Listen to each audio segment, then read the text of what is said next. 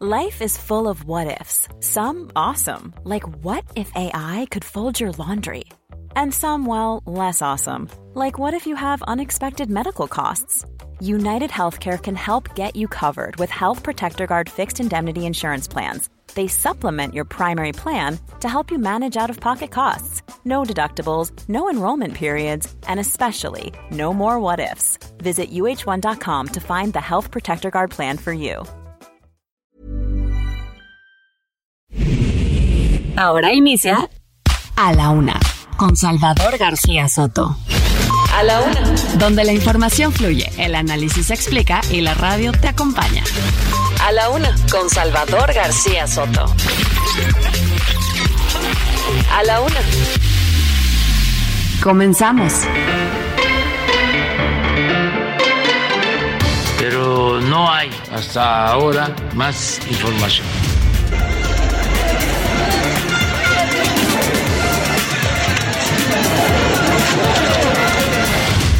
Descartado que haya sido doble venta. No se vendió dos veces. Mediante el uso obligatorio en el estado de Puebla del cubreboca, mascarilla o cubierta facial en espacios cerrados.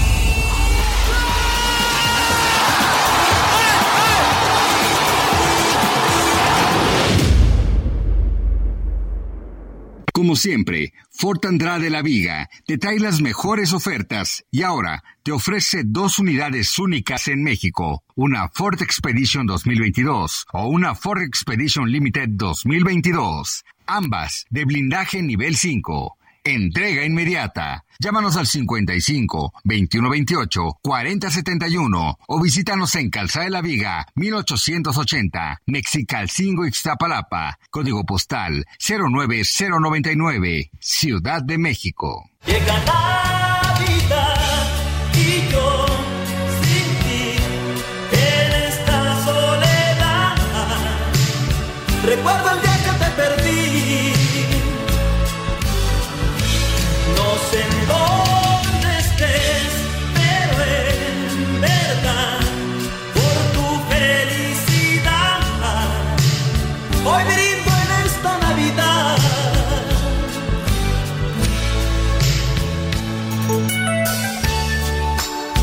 Siempre, siempre me pasa lo mismo cuando llegan estos días. Ahora tengo aquel regalo que tú tanto me pedías. Luego veo aquella foto en la que estoy junto a ti. Tomándola contra mi pecho, digo, otra, otra Navidad sin ti. Tarde con dos minutos, una de la tarde con dos minutos. Bienvenidos, bienvenidas a la una con Salvador García Soto en el Heraldo Radio. A nombre del titular de este espacio, el periodista Salvador García Soto y de todo este gran equipo que hace posible día a día este espacio informativo que le tenemos para usted y le entregamos un grupo de profesionales de la radio, de la comunicación, de la producción y del periodismo. Gracias, de verdad, gracias por sintonizarse, por sintonizarse con nosotros, por estar siempre al pendiente de lo que aquí se dice, de lo que aquí se habla. Estamos muy contentos estamos arrancando así con esta música ya prácticamente Navidad. Esta semana ya celebramos, por fin llegó pues va a llegar más bien la Navidad y la Nochebuena de este 2022 y ya nos enfilamos también al 2023 y tendremos una selección musical importante para este fin, pues este fin de año ya prácticamente, pero por lo pronto esta semana la dedicaremos a la Navidad. Además tenemos mucho que compartirle, mucho que platicarle y mucho que contarle en estas dos horas que arrancan y que arrancamos además con muchos bríos, con mucho gusto, con muchas ganas en este lunes. Hoy es lunes, lunes 19 de diciembre, ya le decía, bueno pues para muchos ya comienza a caer el aguinaldo, recuerde, hasta mañana. Mañana es el último día para recibir esta prestación, la prestación del aguinaldo, así que para muchos ya les ha caído seguramente ese dinerito. Cuídelo, cuídelo muchísimo. Es, acuérdese que no solamente los gastos están con todo, sino también, mire, las ratas de dos patas andan con todo aquí en la Ciudad de México y prácticamente en todo el país. Así que bueno, pues cuide mucho su dinero, cuide mucho ese aguinaldo, porque además también la cuesta, híjole.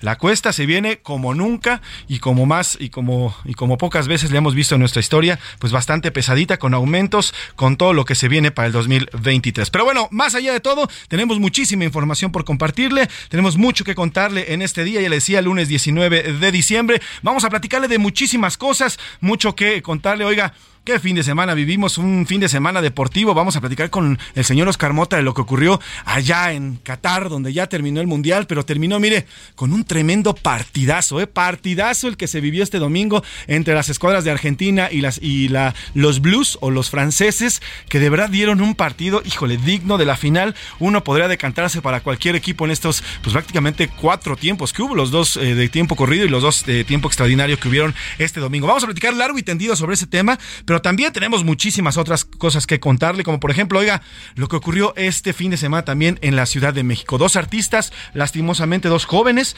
fueron asesinados aquí en la capital, luego de que fueron reportados como desaparecidos. Bueno, pues ya sus cuerpos fueron eh, pues lastimosamente encontrados dentro del lugar donde vivían, dentro del departamento donde ellos pernoctaban. Bueno, pues ahí, ahí fueron encontrados este fin de semana los cuerpos de estos dos jóvenes. Ya hay detenidos, ya hay eh, detenidos. En cualquier momento va a haber una conferencia de, de prensa de la Fiscalía de Seguridad, de la Fiscalía Capitalina. La Fiscalía Capitalina nos va a informar qué es lo que ha ocurrido con, la, con este caso bastante, bastante grave porque fueron estos dos jóvenes y su tío, fueron los tres, fueron asesinatos y bueno, la fiscalía ya nos va a platicar y nos va a informar qué es lo que se sabe con estas dos personas que ya fueron detenidas y que fueron vinculadas y están vinculadas, estarían vinculadas con el asesinato de estos dos jóvenes. Además, bueno, pues tendremos también, platicaremos lo que ha dicho este fin, este, este lunes el presidente López Obrador, no terminan las mañaneras, él no tiene vacaciones. En su contra, el presidente López Obrador señaló que el atentado contra el periodista Ciro Gómez Leiva, que hemos, el que hemos platicado aquí y hemos y lo informamos también el pasado viernes, bueno, pues podría haberse realizado para dañar su administración. Híjole, todavía ni las investigaciones están totalmente bien cuadradas, todavía la Fiscalía Capitalina nos dice qué ha pasado en realidad, no hay todavía, se ha descartado ninguna línea de investigación, pero el presidente López Obrador ya dijo, es para mí y era para dañarme.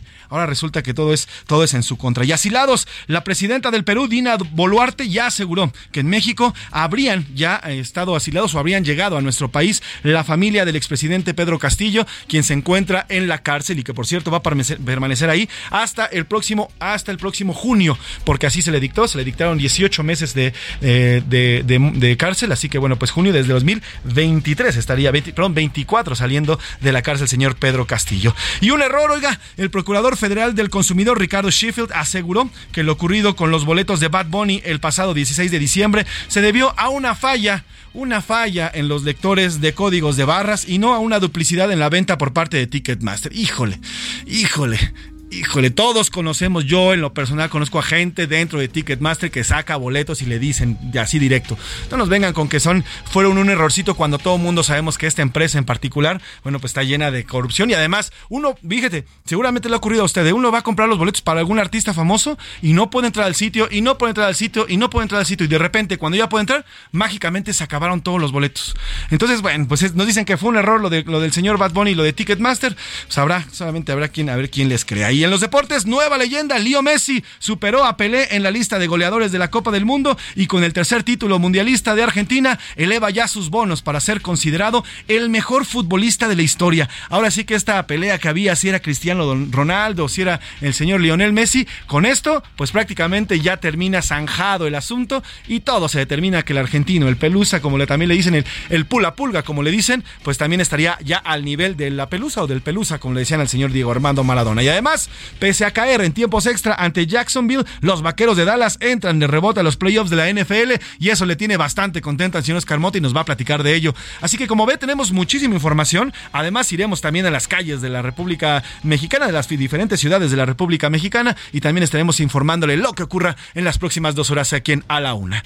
Dicho lo anterior y bueno, ya presentándole todos los temas que vamos a tener el día de hoy, ¿qué le parece si nos vamos a la pregunta del día? Porque como siempre le digo, este programa es nada, absolutamente nada sin usted. En A la Una te escuchamos. Tú haces este programa. Esta es la opinión de hoy.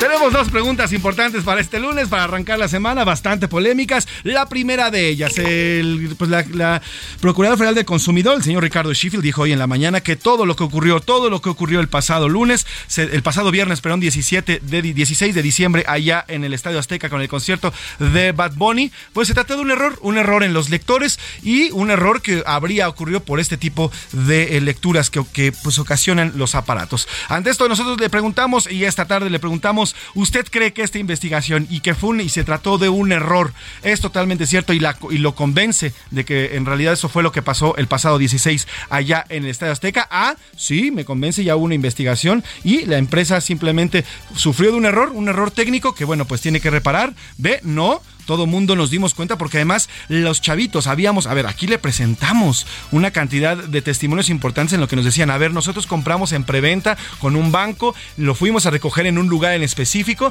y nos están diciendo que está duplicado.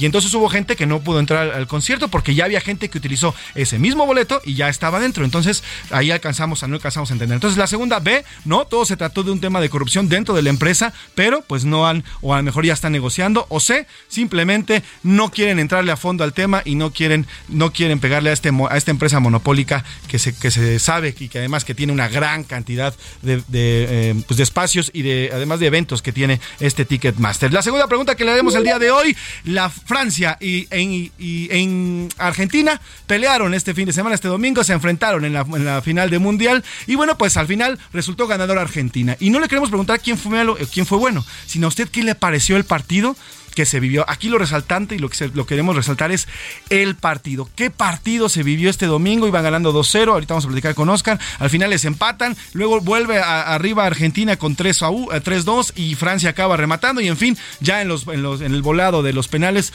se acaba resolviendo. Y le preguntamos qué le pareció el partido de este domingo y si usted de verdad lo disfrutó tanto como millones en todo el mundo. A, un partido digno de la final, Argentina tenía que ganar. B, un volado, fue un gran partido, pero al final fue un partido normal para una final. O C, ni siquiera lo vi, no me di cuenta y no me gusta el fútbol.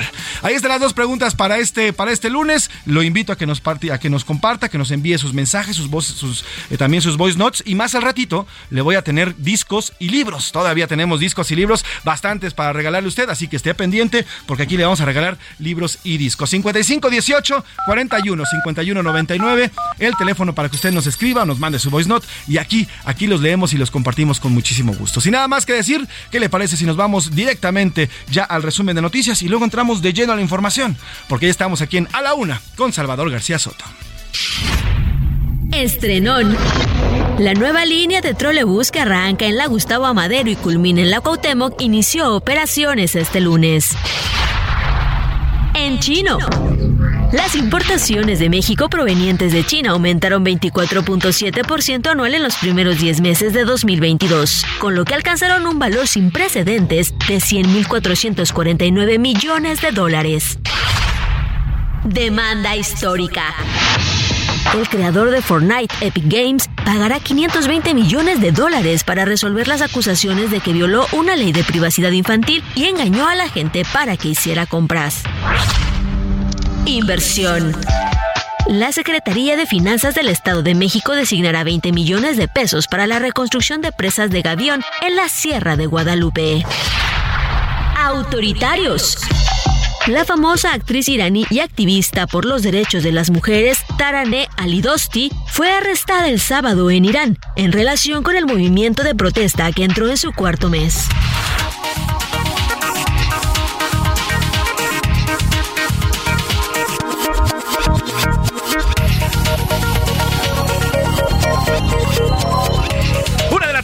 13 minutos, una de la tarde con 13 minutos y arrancamos con la información. Oiga, hay tres personas detenidas por el asesinato del actor Andrés Tirado, su hermano Jorge Tirado y un hombre de la tercera edad, eh, quien se, presuntamente era tío de estos dos jóvenes. Estos dos jóvenes fueron encontrados este domingo dentro de su departamento, el departamento donde vivían, eh, fueron hallados y fueron además, primero habían sido reportados como desaparecidos el 16 de diciembre, allá en la colonia Roma Norte, y sus cuerpos fueron encontrados este domingo, la tarde de este domingo, por la Fiscalía General eh, de Justicia de la Ciudad de México. Le cuento la historia. Estos dos jóvenes, bueno, pues em, eh, estaban o vivían en este departamento ahí en la Roma, y bueno, pues desde el 16 de diciembre sus familiares reportaron su ausencia.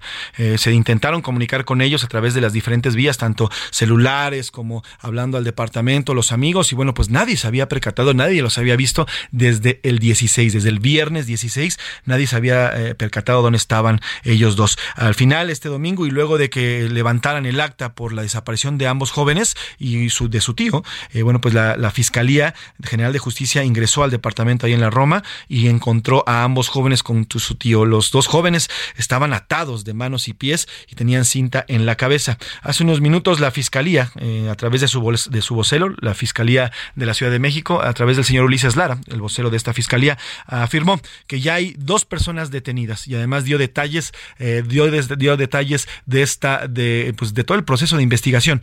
Aclaró que fueron tres, tres personas. Al principio de la mañana se hablaba, el secretario Harfuch hablaba de dos y hoy ya se confirmaron tres, tres detenidos. Así que vamos a escuchar lo que dice el vocero de la Fiscalía, Ulises Lara. Y luego de una inspección, localizaron en el interior de un cuarto tipo bodega a tres hombres que se encontraban sin vida, quienes coincidían con las características de las personas buscadas.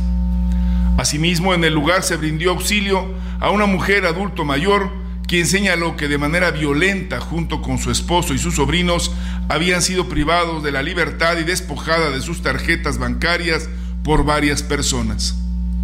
En el lugar se localizó a dos mujeres y un hombre, quienes posiblemente cayeron en contradicciones, por lo que fueron detenidos por la policía de Secretaría de Seguridad Ciudadana por su posible participación en los hechos mencionados.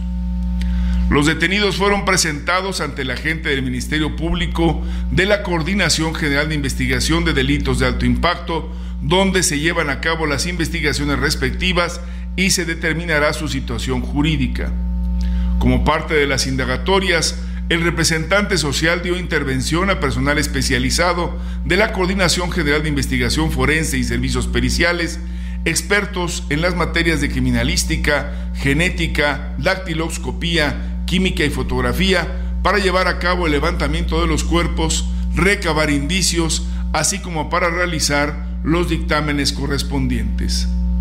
Asimismo, pues ahí está lo que informa el señor Ulises Lara, el maestro Ulises Lara, quien es vocero de la Fiscalía Capitalina, y bueno, pues ya nos da más detalles. Se trata de tres personas detenidas eh, y una persona adulta mayor rescatada, quien al parecer era la tía, la esposa del hombre adulto azul, del adulto mayor que asesinaron, y los dos jóvenes. Esta señora asegura que les, eh, pues estas personas que están detenidas les quitaron las tarjetas de crédito, eh, además los golpearon y bueno, pues ya sabemos esta violencia que utilizaron en contra de estas tres personas que hoy, hoy han sido asesinadas. Pero vamos hasta esta parte, hasta la zona de la colonia Roma, donde se encuentra Alan Rodríguez, que ha dado puntual seguimiento a este caso, a cómo fueron desde la desaparición el 16 de diciembre y bueno, el hallazgo, este macabro hallazgo que ha ocurrido este domingo. Alan Rodríguez, cuéntanos qué hay, qué tienes de información sobre este caso que ha simbrado también esta parte de la zona de la Roma, una colonia bastante tranquila y además los vecinos ubicaban perfectamente a los hoy asesinados. Buenas tardes, Alan se nos cayó la, comunicación. Ahorita hacemos rápidamente, retomamos la comunicación con Alan Rodríguez, pero ya le decía, son estos dos jóvenes, estos dos jóvenes que, bueno, pues artistas ambos, uno, uno estaba, se dedicaba al teatro, el otro se dedicaba a la música. Ahora sí, Alan Rodríguez, ya estás ahí, cuéntanos qué sabes del caso de estos dos jóvenes asesinados. Buenas tardes. Hola, ¿qué tal, José Luis? Amigos, muy buenas tardes. Nosotros permanecemos al exterior del número 113 de la calle Medellín, esto en el perímetro de la colonia Roma, en donde permanece el resguardo por parte de dos elementos de la Secretaría de Seguridad Ciudadana. Ellos están en espera de cualquier indicación que les dé la Fiscalía General de Justicia o bien la misma Secretaría de Seguridad Ciudadana para resguardar este inmueble, el cual se encuentra con ambos accesos de manera abierta, únicamente emparejados. Y pues como sabemos, en los próximos minutos espera que arribe eh, elementos de la Fiscalía General de Justicia para continuar con los peritajes que definirán cuál fue la situación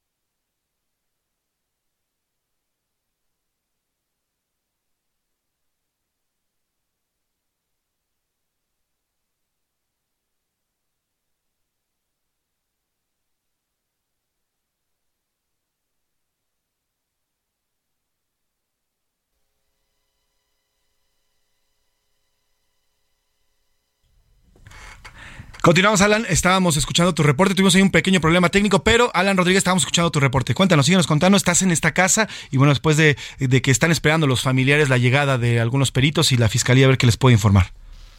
Es correcto, hemos platicado con algunas personas, vecinos, quienes conocían muy bien al señor Luis, que era prácticamente esta tercera víctima que fue reportada el día de ayer, que fue encontrada maniatada junto con los hermanos Andrés y Jorge. Este señor, el señor José Luis, era una persona que comúnmente todos los días y todas las tardes sacaba a pasear a una de sus mascotas y por esto muchos vecinos lo conocen. Ellos dicen que tanto los muchachos como el señor Luis, pues eran personas completamente tranquilas en este domicilio nunca se dio alguna situación, algún escándalo o alguna pelea. Lo que sí llama la atención y lo que sí nos han comentado es que vivían dos familias, las de la parte alta que era en donde habitaban eh, Jorge, Andrés y el señor Luis, y la parte de abajo en donde habitaba otra familia que son presuntamente las personas que ya fueron detenidas por parte de la Secretaría de Seguridad Ciudadana. Ellos al principio estaban cooperando a la investigación, sin embargo, posteriormente, gracias al trabajo que ha realizado la Policía de Investigación, ellos pasaron a ser indiciados. Lo que parece ser hasta el momento, y ya lo ha declarado eh, la autoridad capitalina, es que se trata de un despojo del predio, y es que pues lo que nos comentan es que las personas de abajo querían quedarse con el predio completo y por esto es lo que una primera línea de investigación habría detonado este triple homicidio. La eh, situación en la zona nos han comentado algunos vecinos que se sienten inseguros, sin embargo, gracias a la presencia de la policía capitalina y a que se ha dado a conocer que pues podría tratarse de un caso aislado, pues esto ya los tiene un poco más tranquilos a los vecinos aquí aledaños. Es la situación que se presenta en esta zona en donde pues eh, han, hemos visto el trabajo de la policía de investigación que nos llegaron a los domicilios aledaños a solicitar las cámaras de grabación de algunas videocámaras de seguridad y los vecinos por supuesto cooperaron, dieron un poco su testimonio, pero en su mayoría nos reportan que los jóvenes, eh, Andrés, Jorge y el señor Luis, eran personas completamente tranquilas que no tenían y no habían presentado hasta el momento ningún problema en esta colonia. Alan, te quiero preguntar, eh, tú que estuviste platicando con los vecinos, ¿escucharon algún ruido, algún momento de violencia, algún disparo, algo que les, diera señales de que algo raro pasaba en este departamento? Es correcto, hay un, hay un este, dentista en esta zona que nos comentó que el jueves alcanzó, eh, perdón, que el viernes durante la tarde alcanzó a escuchar unas detonaciones, llamaron su atención, sin embargo no vio movilización por parte de la policía y pensó, supuso que eran fuegos artificiales, es lo que nos ha comentado, sin duda alguna pues no es un testimonio oficial, es únicamente el testimonio de uno de los vecinos aledaños, pero son situaciones que la autoridad tendría que tomar en consideración y pues eh, podrían estar aportando mucho a la investigación. Pues estaremos pendientes, Alan. Por favor, te pido que no te muevas de ahí y cualquier cosa que tengas y que saque de nueva información, hacemos contacto contigo para que nos lo compartas. Te mando un gran abrazo, Alan, y gracias por tu reporte. Estamos el pendiente. Muy buena tarde. Y mire, bueno, pues al final se trata de un multihomicidio. Este, este, estos dos jóvenes, eran dos jóvenes, como lo, lo, lo describe Alan, pues eran dos jóvenes que estaban cercanos no, no solamente a sus vecinos, sino también los veían constantemente ahí, personas tranquilas, dos eh, jóvenes que se dedicaban a artistas. Jorge Tirado tenía 28 años, Andrés Tirado, su hermano, 34, y bueno, de parte su, su tío, 73 años. Estos dos jóvenes, pues, eh, eh, estaban o formaban parte de la comunidad artística. Andrés, por ejemplo, egresó del Centro Universitario de Teatro de la UNAM y Jorge contaba con estudios profesionales de música. Es decir, ambas personas pues que no le hacían daño a la sociedad, dos personas que como ya nos describía Alan, se encontraban o, convivían con la sociedad, no eran personas que estuvieran ocultas, no eran personas que estuvieran tratos chuecos, nada, inocentes, 100%, inocentes y fueron asesinados, fueron asesinados estos dos jóvenes. Pues mire, así eh, esta colonia, esta colonia Roma, ya nos decían, igual los vecinos tienen, pues tienen miedo, ¿no? Y la alcaldesa, pues la alcaldesa de la Cuauhtémoc, que es a la que le corresponde, pues viendo imágenes ahí muy, muy, muy navideña ella. Y mientras tanto veremos qué es lo que ocurre con las investigaciones. Hoy ya tenemos dos jóvenes asesinados, un adulto mayor asesinado, todo dentro de su casa. Y mire, Nadie se enteró de nada hasta que, hasta que las autoridades fueron a abrir el departamento. Más información la tendremos más adelante en cuanto vaya surgiendo en torno a este caso. Mientras tanto, y hablando de la, la violencia que se vive aquí en la Ciudad de México, la violencia que vivimos los capitalinos no es solamente de acá, se vive prácticamente en todo el país, pero bueno, también, también de, este lado se vive fuerte. Y mira, hablando precisamente del ataque que ocurrió en contra del periodista Ciro Gómez Leiva, esta mañana el presidente López Obrador se refirió, se refirió al ataque nuevamente, ya lo había hecho el viernes, después de que ocurrió este ataque en las 11, cerca de la medianoche del el jueves, ya para el viernes. Y bueno, pues hoy el presidente López Obrador volvió a hablar al respecto. La única hipótesis que se debe de descartar, aunque eso va a corresponder a la autoridad, es que nosotros, el gobierno que yo represento, no es un gobierno represor. Nosotros no silenciamos a nadie, pero sí puede ser un caso vinculado a el proceso de transformación que estamos llevando a cabo y que no les gusta a algunos. Híjole, pues aventarse a hacer esas, pues ya aventarse a dar esas explicaciones creo que es muy, muy arriesgado. Hay que esperar a que la Fiscalía Capitalina, que es la que está encargada del caso, determine en realidad cuál fue el modus operandi. Vamos a regresar más con este tema, pero antes vamos con música navideña. Let It Snow, Let It Snow de Frank Sinatra, 1945. Recuerde que esta semana vamos a estar celebrando ya la Navidad, porque aquí en A la Una ya estamos totalmente navideños. Regresamos. Oh, the weather outside is frightful, but the fire is so delightful. Since we've no place to go, let it snow, let it snow, let it snow. It doesn't show signs of stopping, and I brought some corn for popping. The lights are turned down low. Let it snow, let it snow, let it snow. En un momento regresamos. Heraldo Radio, la H se lee, se comparte, se ve y ahora también se escucha.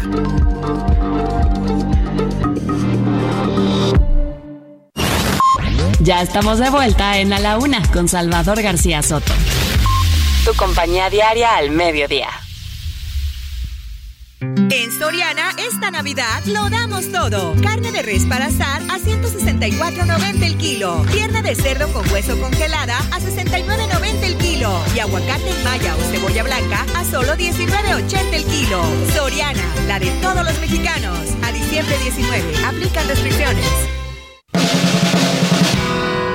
La rima de Valdés. ¿O de Valdés la rima?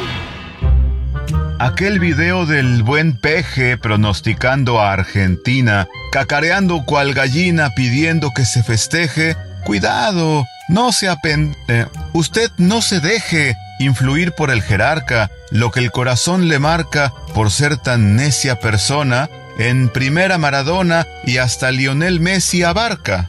No perdió oportunidad de hablarnos de la derecha y de mucho lo que acecha, además de la hermandad de nuestros pueblos, ¿verdad?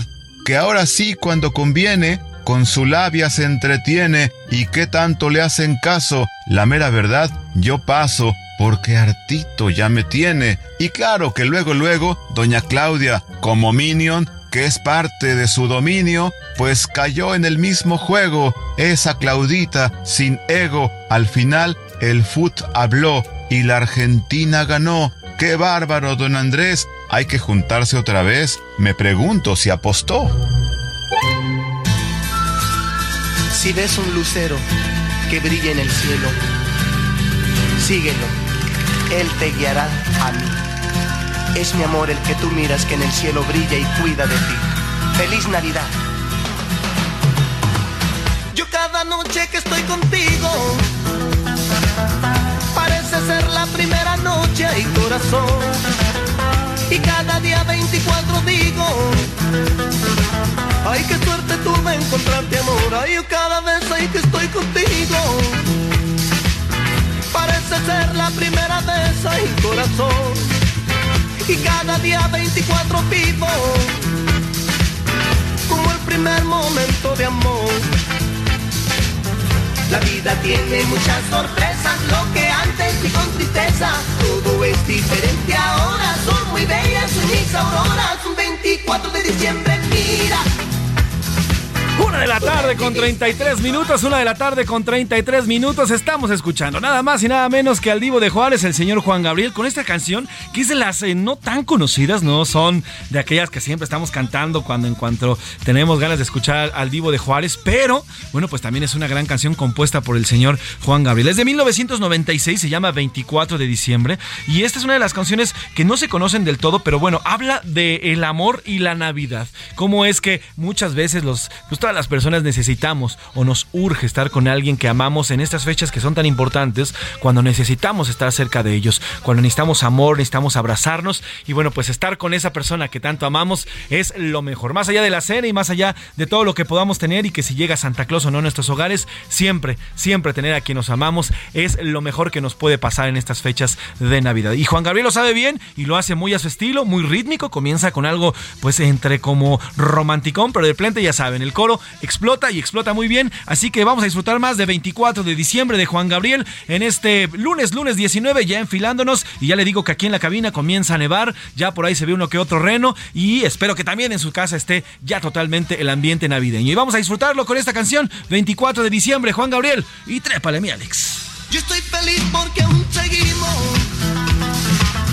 viviendo juntos inseparables, hay corazón. Y cada día 24 pido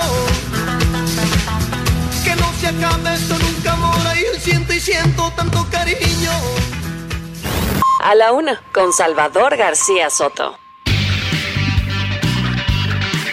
Una de la tarde con 34 minutos, una de la tarde con 34 minutos y continuamos aquí en A la Una. Yo soy José Luis Sánchez Macías. Oiga, estábamos platicando del tema de Ciro Gómez Leiva. Hoy el presidente López Obrador retomó este ataque que sufrió el periodista el pasado, eh, el pasado lunes. Por cierto, le voy a poner ahorita un mensaje, un mensaje eh, de que se comenzó a circular a partir del viernes, en lo cual es periodistas de todo el país, periodistas de todo el país se unieron en un mensaje solidario, no solamente con el periodista Ciro Gómez Leiva, sino también con el periodismo, el rubro en general. Este rubro que hoy, por hoy, es en nuestro país el más peligroso para practicar esta profesión, donde han asesinado más de 15 periodistas en un solo año, más de 60 durante el, todo el sexenio, y bueno, donde también, donde desde el púlpito del presidente, todas las mañanas, todos los días, hay ataques en contra de diferentes medios de comunicación, en contra de periodistas. El viernes lo veíamos, híjole, qué malado decía el presidente,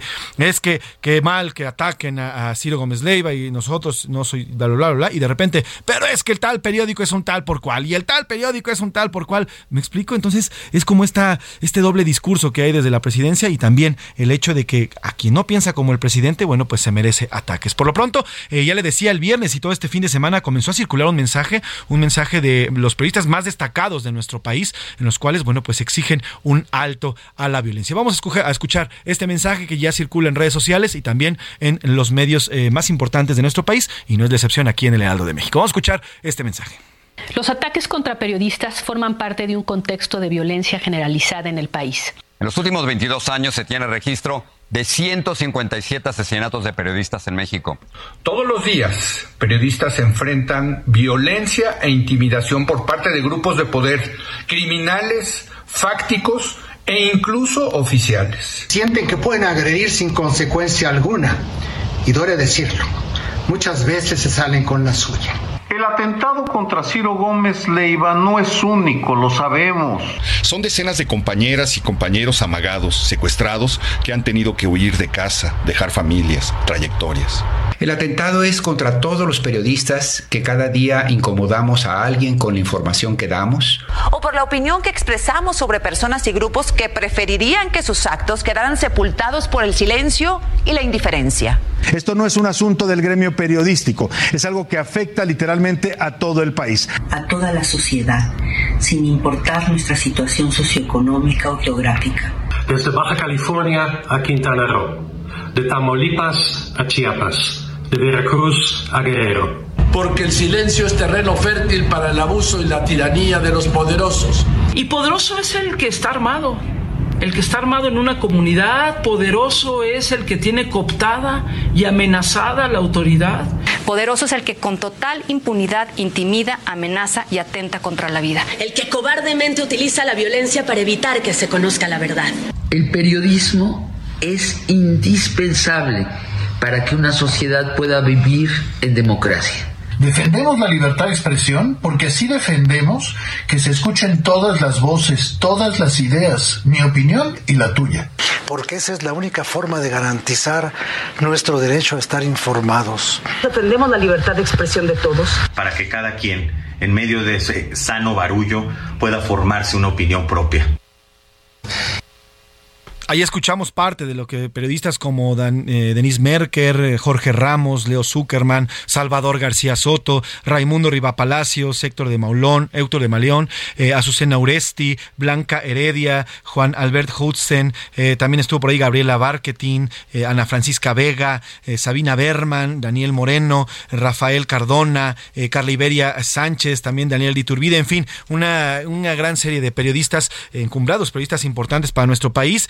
Eh, de los más reconocidos también aquí en México, que se unen y se unen a los miles de periodistas que estamos aquí en México, que trabajamos aquí en México y que, bueno, pues no podemos permitir que continúen estas agresiones, porque no solamente, ya le decía, son agresiones de bala, lo que sufrió el periodista Ciro Gómez Leiva, que afortunadamente salió adelante, son estos más de 15 que han asesinado en este año, más de 70 que han asesinado en este, en este sexenio, y las constantes, las constantes eh, señalamientos en contra de periodistas que no opinan o que critican el actual gobierno o al actual presidente. Entonces es importante el mensaje y por eso también se lo reprodujimos todo, porque es importante que se sepa que hay un tema en contra del periodismo, que quieren callar al periodismo y al final, bueno, pues hoy el presidente también se aventura a dar pues una de sus eh, pues, de sus teorías de por qué habrían atacado al periodista, al periodista Ciro Gómez Leiva. Hoy, hoy eh, durante su programa, el periodista también habló de este otro plan. Este fin de semana estuvo circulando a través de redes sociales otra teoría de quién habría o quién habría atacado al periodista.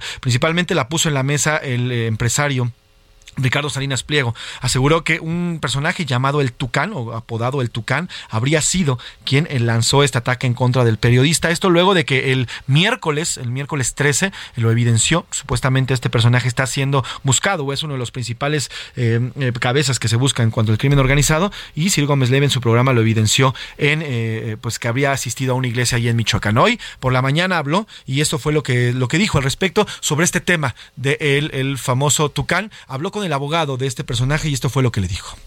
El problema fue que Salinas Pliego hizo una acusación directa en contra de él, derivado de esta acusación y por la amistad que usted me ha dispensado y por el contacto con ustedes, él aceptó hablar con usted. Dijo, yo respeto al señor Ciro Gómez por su calidad moral como periodista, respeto la libertad de expresión, pero lo que yo quiero aclarar es que no tengo nada que ver con ese atentado. Me duele mucho que el empresario Salinas Pliego, siendo tan serio, tan responsable, se atreva a señalarme y acusarme de un hecho que no cometí. Y estoy dispuesto a comparecer ante cualquier autoridad para esclarecer cualquier hecho le pongo a disposición de... Pues ahí está lo que dice el abogado de este personaje, el famoso Tucán, y así es como rechazaron. Por lo pronto las investigaciones continúan, eh, las investigaciones siguen su curso, veremos también quién fue, quién fue quien atacó. Se dice que uno de los estos dos personajes que atacaron al periodista, uno se huyó hacia Puebla, el otro huyó hacia el Estado de México. Ahí se habrían escondido y hasta la fecha, bueno, pues continúan las investigaciones. Veremos qué es lo que depara. Por lo pronto, ya desde Palacio Nacional se lanzó una teoría ahí medio extraña y también, bueno, pues esta entrevista que le hace el mismo periodista sobre su ataque. En fin, dejamos el tema y en cuanto haya más información le estaremos aquí dando cuenta de ello. Por lo pronto, hablando de otros temas, eh, desde su conferencia, el presidente López Obrador, eh, pues volvió a hablar de este plan B, el plan B electoral, esto que fue aprobado la semana pasada en una, pues por la Cámara de Diputados que no le movió una coma, sin leerlo lo pasó. En el Senado hubo ya un verdadero estudio, un verdadero estudio, un estudio más a fondo, pero bueno, al final la bancada de Morena votó, excepto dos senadores, el señor Ricardo Monreal, quien en, su alocución, él dijo que no iba a votar por algo que iba en contra de la Constitución, y otro más, otro morenista, Rafael Espino, que también, eh, también votó en contra de esta medida. Por lo pronto, el resto de los morenistas y los aliados la aprobaron y hoy el presidente López Obrador aseguró que eh, con esta nueva legislación no se mantendrán los privilegios al INE nada inconstitucional. Desde luego va a ser la autoridad competente, en este caso la Suprema Corte, la que va a fallar. Yo estoy muy contento porque no se salieron con la suya de mantener los privilegios pues ahí está lo que dice el presidente, sigue insistiendo, él sigue insistiendo que el INE es el problema, el INE es el problema, ese mismo INE que hoy lo tiene como presidente, bueno, pues es el mismo el mismo problema. Oiga, y por cierto, el senador Ricardo Monreal reiteró que su voto particular en contra del Plan B en materia electoral del presidente López Obrador no tiene fines políticos, sino constitucionales y en su alocución ya le decía en este discurso que dio en frente de todos los senadores, él lo dijo, él es profesor del doctorado del posgrado de derecho en la UNAM y sería contradictorio para su persona votar por algo que él considera que es inconstitucional. Y bueno, pues hoy lo reiteró el, senador Ricardo Monreal. El problema fundamental de la democracia es persistir en ella, defenderla y asumir eh, con todas sus consecuencias el que seas un hombre de leyes, que defiendas la constitución. No es un asunto político, oportunista o coyuntural, es la constitución.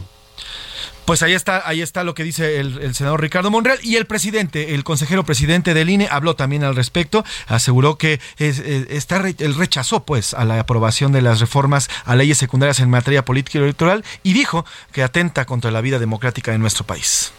Lamentablemente, la reforma que aprobó la mayoría legislativa no cumple con ninguna de esas condiciones. Esa mayoría de senadores y diputados de la coalición gobernante es sin duda legítima. Emanó precisamente de elecciones legales, equitativas y profesionalmente organizadas por el INE en 2018 y en 2021. Sin embargo, no es de demócratas legislar de espaldas a la ciudadanía, mayoritear en vez de buscar consensos y aprobar disposiciones que claramente violan la autonomía del INE, afectan gravemente la capacidad de del instituto para garantizar elecciones auténticas y ponen en riesgo los principios constitucionales de la función electoral.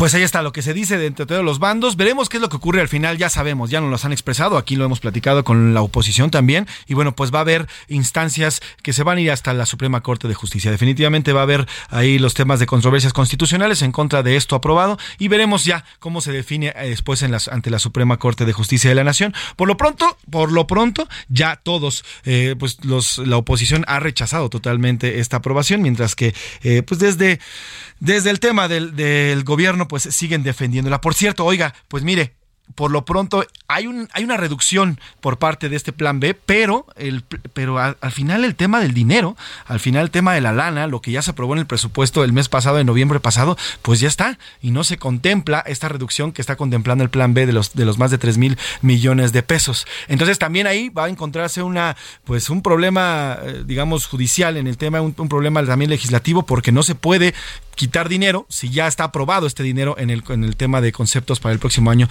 para el INE. Oiga, y precisamente hablando del INE, bueno, pues el próximo año, en el 2023, se va a definir, se va a definir también eh, cuándo termine el plazo y también terminan, también tres consejeros del INE terminan su plazo dentro de este, de este instituto, incluido el señor Lorenzo Córdoba. Y el próximo miércoles 21 de diciembre se termina el plazo para que la Junta de Coordinación Política de la Cámara de Diputados reciba las propuestas de los próximos integrantes del Comité Técnico de Evaluación del Instituto. Se renuevan cuatro consejeros, ya le decía, que van a estar del 2023 al 2032. ¿Quiénes terminan? Bueno, pues para beneplácito del, de Morena y la 4T termina el señor Ciro Murayama y también Lorenzo Córdoba, pero también Adriana Favela y también Roberto Ruiz son los cuatro consejeros que culminan su mandato, digo, culminan su puesto o su participación dentro del INE y van a tener que ser elegidos otros cuatro eh, consejeros, además del consejero presidente. Así que bueno, pues tienen hasta el 21 de diciembre para comenzar el proceso y vamos precisamente hasta San Lázaro con mi compañera Elia Castillo, reportera de Asuntos Legislativos en esta Cámara, que siempre nos tiene la información puntual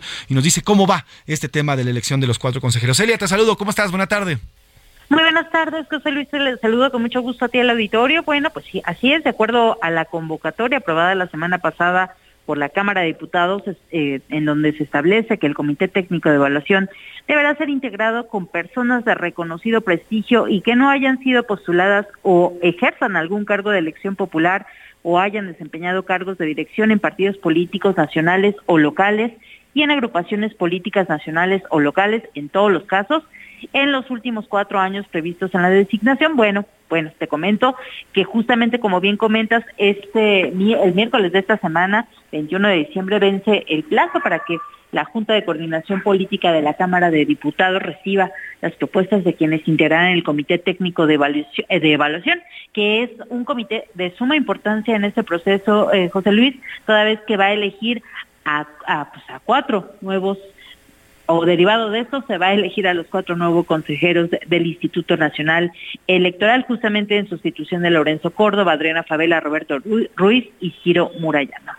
Te comento que Para ello, el Instituto Nacional de Transparencia, Acceso a la Información y Protección de Datos Personales y la Comisión Nacional de Derechos Humanos deberán presentar sus propuestas a más tardar este miércoles 21 de diciembre, garantizando los principios de certeza, imparcialidad, independencia, legalidad, máxima publicidad, objetividad y profesionalismo que rigen la función electoral.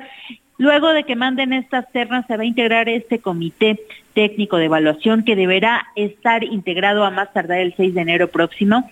Y eh, bueno, de ahí eh, serán siete personas las que conformen justamente este eh, grupo de reconocido prestigio, tres de ellos propuestos por la Junta de Coordinación Política, dos más por la Comisión Nacional de Derechos Humanos y dos por el Instituto Nacional de eh, Acceso, y Acceso a la Información Pública.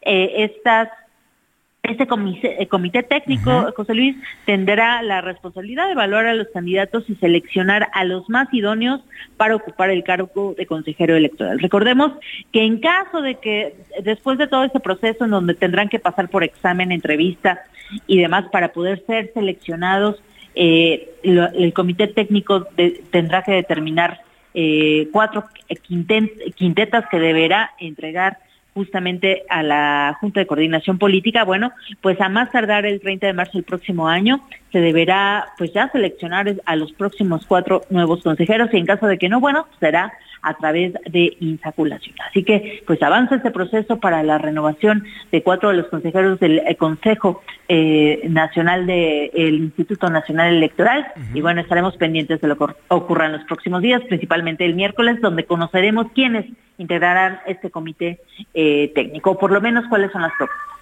Es importantísimo, Elia, la elección de estos cuatro consejeros porque van a ser que nada más y nada menos también formen parte de las decisiones que se tomen dentro de la elección de 2023 en, en, Coahuila y el Estado de México y después, pues para la presidencial y entonces es importantísimo quién quede en lugar de estos cuatro. Elia, te pregunto, ¿qué pasaría o qué pasa si el 21 de diciembre no son entregadas estas propuestas a la Cámara de Diputados?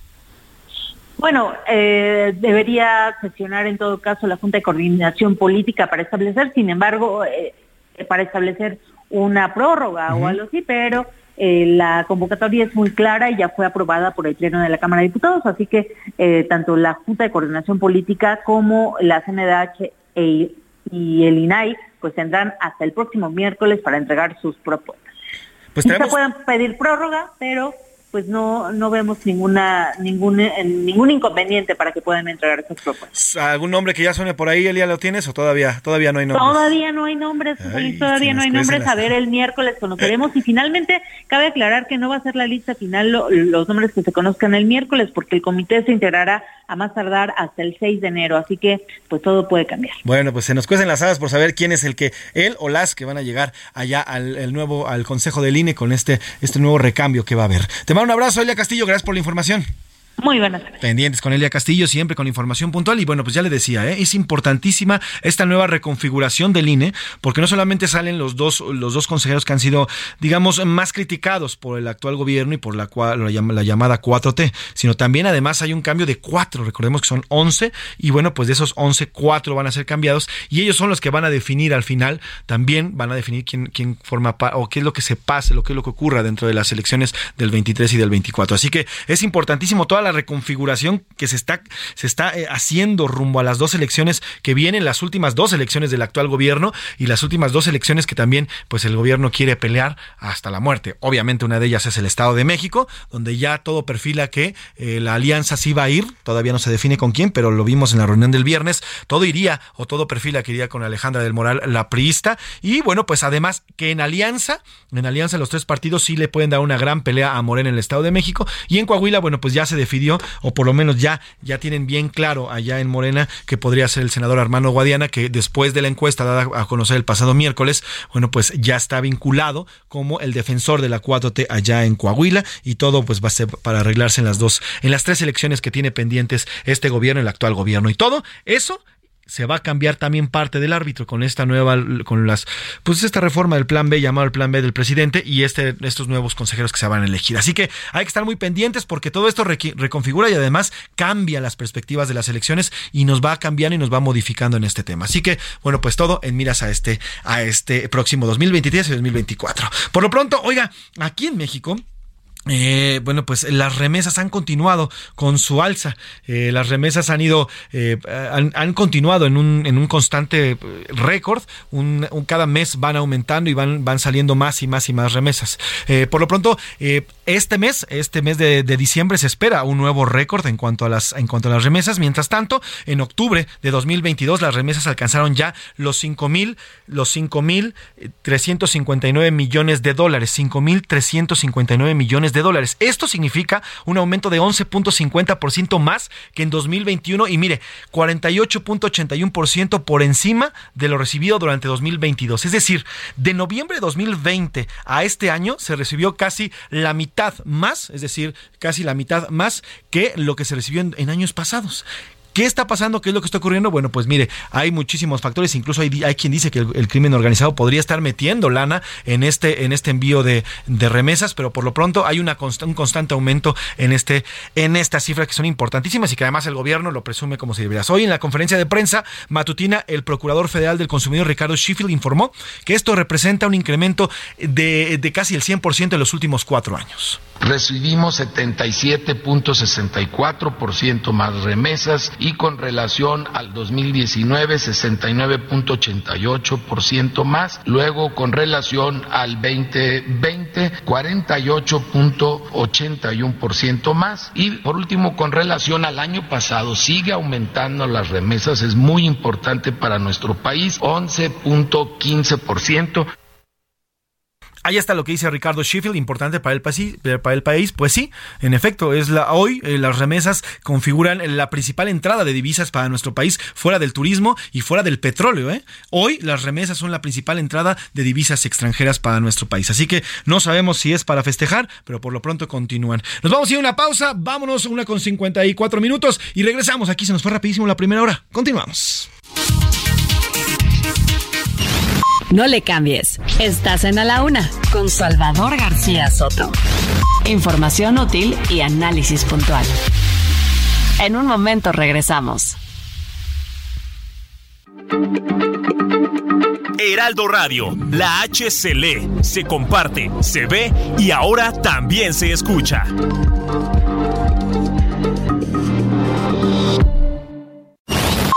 Ya estamos de vuelta en A la Una con Salvador García Soto. Tu compañía diaria al mediodía.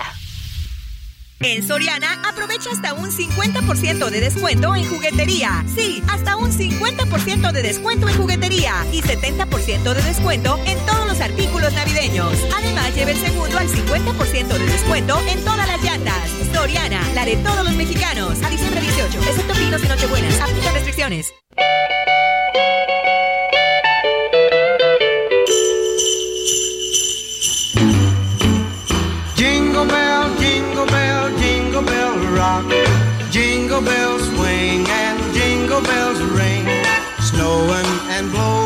Bushels of fun. Now the jingle hop has begun. Jingle bell, jingle bell, jingle bell rock. Jingle bells time and jingle bell time. Dancing and prancing in Jingle Bell Square. In the frosty air.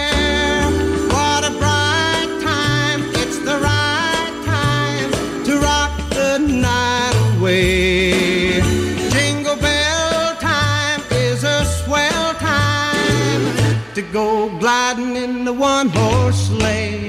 Giddy up dos de la tarde con un minuto, dos de la tarde con un minuto. Bienvenidas, bienvenidos a la una con Salvador García Soto en el Heraldo Radio. A nombre del titular de este espacio, el periodista Salvador García Soto y de todo este gran equipo de jóvenes, ellas y ellos, profesionales de la radio, de la producción y del periodismo, eh, le doy las gracias por sintonizarnos. Yo soy José Luis Sánchez Macías y le voy a informar en esta segunda hora de lunes, lunes 19 de diciembre. Ya nos perfilamos poco a poco a la Navidad y miren, nos estamos poniendo a tono Hoy Milka Ramírez ya viene con unas botitas, va a ir poco a poco llegando aquí a la estación vestida de Santa Claus hasta que el viernes espero ya venga como la señora Claus y aquí nos traiga regalitos por lo menos. Pero por lo pronto aquí también Alex y Rubén, Rubén Cruz que está hoy en la producción, bueno, pues están ya todos en, en modo navideño, no sé cómo usted le vaya a este fin de semana, que tuve la oportunidad de salir a algunas tiendas, pues ya todo está lleno de ofertas, ya todo está lleno de esta música, el árbol de Navidad y bueno, hay algunas cafeterías hasta que ya se están aventurando a vendernos rosca de reyes. Así que bueno, pues estamos totalmente inmersos en un mundo navideño, hay que disfrutar, mire, tuvimos un año bastante pesado. No sé usted, no sé usted cómo le haya ido, pero a la mayoría de los mexicanos sí fue un año así como de ya, por favor, pedíamos esquina y yo creo que estas dos semanas, estas semanas ya de fin de año son pues para sentarnos, para decir ah, tranquilo, voy a hablar con mi familia, estar con mi familia, relajarnos y ya, que su yo del futuro, por ahí del 3 de enero de 2023, se preocupe de las cosas que de verdad nos quitan a veces la vida. Hoy hay que disfrutarla en miras ya a esta Navidad. Estamos escuchando Jingle Bells Rock, Jingle Bells Rock, Jingle Bells Rock, esta canción clasicaza muy eh, americana de 1957. La versión original de este villancico fue escrita en 1857 por James Lord Pierpont. Cien años después, en el 57, Joseph Bill y James Booty escribieron una nueva versión de Jingle Bells Rock, la cual fue interpretada en ese año por el cantante de country Bobby Helms. Lo que es que hasta esa fecha luego de 65 años, continúa siendo escuchada en las Navidades y hoy, a pesar de que ya prácticamente tiene más de 100 años esta rola, sigue escuchándose y escuchándose fuerte, sobre todo en las tiendas. Así que súbele un poquito más, mi Alex, a Jingle Bells Rock de 1957 y vamos a ponernos en modo, modo navideño. Jingle bell, jingle bell, jingle bell rock. Jingle bell chime jingle bell time. Dancing in Jingle Bell Square.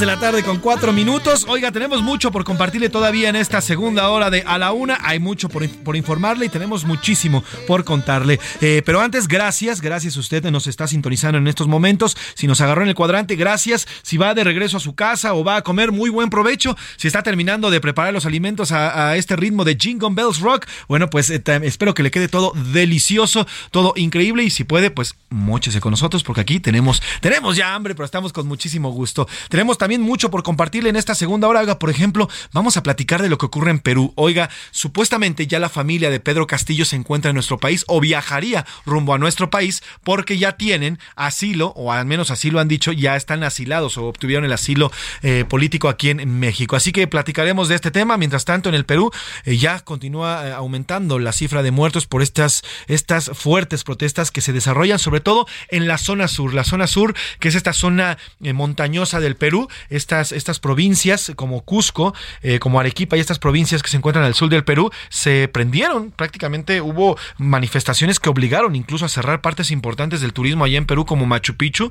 Bueno, pues hoy continúan eh, cerradas algunas de ellas. Machu Picchu al parecer ya abrió, pero bueno, iremos hasta allá, hasta el Perú para contarle. Y este fin de semana también hubo un aumento. Oiga, si usted, si usted ha visto que el pan, el refresco, los cigarros y otros productos aumentaron este fin de semana? No, no es una ilusión, no, no está usted mal, porque este fin de semana hubo un aumento considerable en algunos productos y también en la canasta básica. Así que la inflación continuamos pagándola a los mexicanos, no nos deja y no nos va a dejar hasta el último día de este 2022 que ha ido eh, pues básicamente aumentando todos los meses. Así que bueno, el pan y otros productos y de eso vamos a platicarle. Además, el uso obligatorio del cubrebocas, ya otro estado se suma, ahora es Puebla o este fin de semana declaró el uso obligatorio en lugares cerrados, también en transporte público y en lugares donde haya mucha, mucha gente será obligatorio el uso de cubrebocas. Se suma a Tamaulipas y a Nuevo León que habían implementado esta medida y yo creo que es buen momento para que los demás estados eh, hagan lo propio con esta medida porque sí hay muchísimos, no sé usted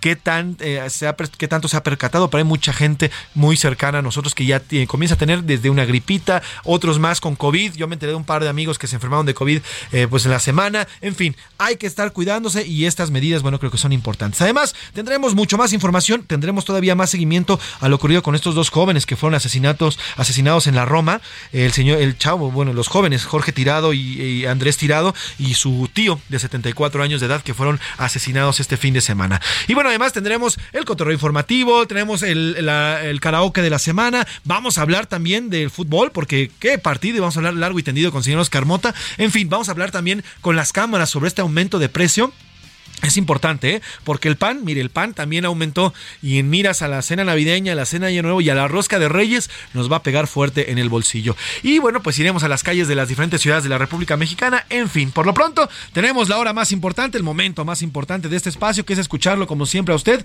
Y para eso ya están aquí las voces femeninas y la presencia femenina de este equipo. Laura Mendiola, ¿cómo estás, Milau? ¿Qué tal, Pepe? ¿Qué tal, Milka? ¿Cómo están? Un gusto saludarnos en este inicio de semana previa a la Nochebuena y la Navidad. Yo con todo el gusto de compartir micrófonos con ustedes allá en casita y con ustedes aquí en la cabina. ¿A cuánto? Felicidad de Laura Mediola y Milka Ramírez. ¿Cómo estás, Milka?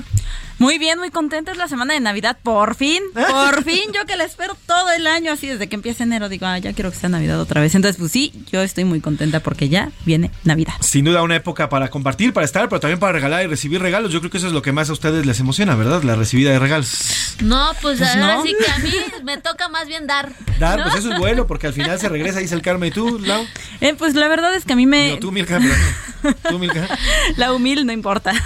Eh, la verdad es que a mí me motiva mucho porque es un tiempo en el que puedo estar como con mi mamá, con mi familia, ¿no? Y compartir con ellos.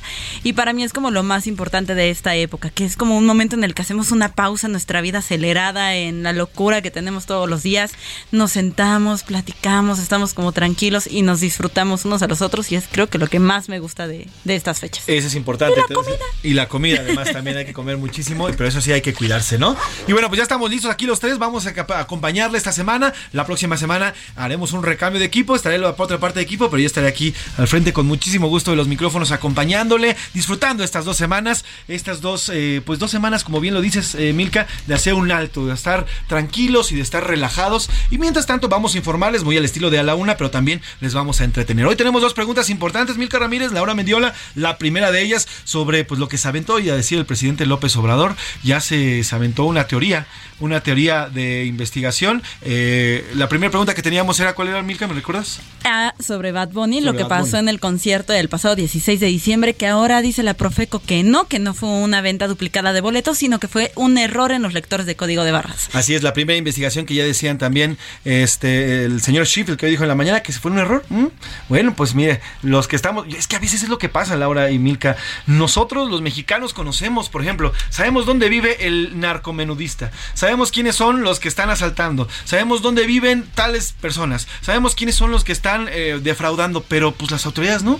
Y las autoridades no se dan cuenta que son aquí, a pesar de que los vecinos, y en este caso, muchos sabemos las tranzas que hay en esta empresa. Claro. Muchos conocemos, de hecho hay un reportaje que se los vamos a compartir de cómo eh, esta misma empresa conoce y sabe dentro de la empresa, saben que hay por lo menos 15 millones de boletos, fíjense, 15 millones de boletos al año de diferentes espectáculos, tanto de conciertos como de teatro, porque recordemos que esta empresa Ticketmaster está en todos los espectáculos prácticamente en nuestro país. Entonces, son 15 millones de boletos que se generan dentro de Ticketmaster que pueden ser revendidos, se dan a altos ejecutivos, se regalan a personas cercanas a quienes tienen el control de estos boletos. Pero al parecer es que, pues, no hay autoridad que investigue o que haga esto. ¿eh? Son 15, cerca de 15 millones de boletos que son revendidos, regalados o que también son duplicados. Entonces, al parecer, pues no hay investigaciones. Y hoy nos dice el señor Ricardo Schiffel que pues todo se trató de un error.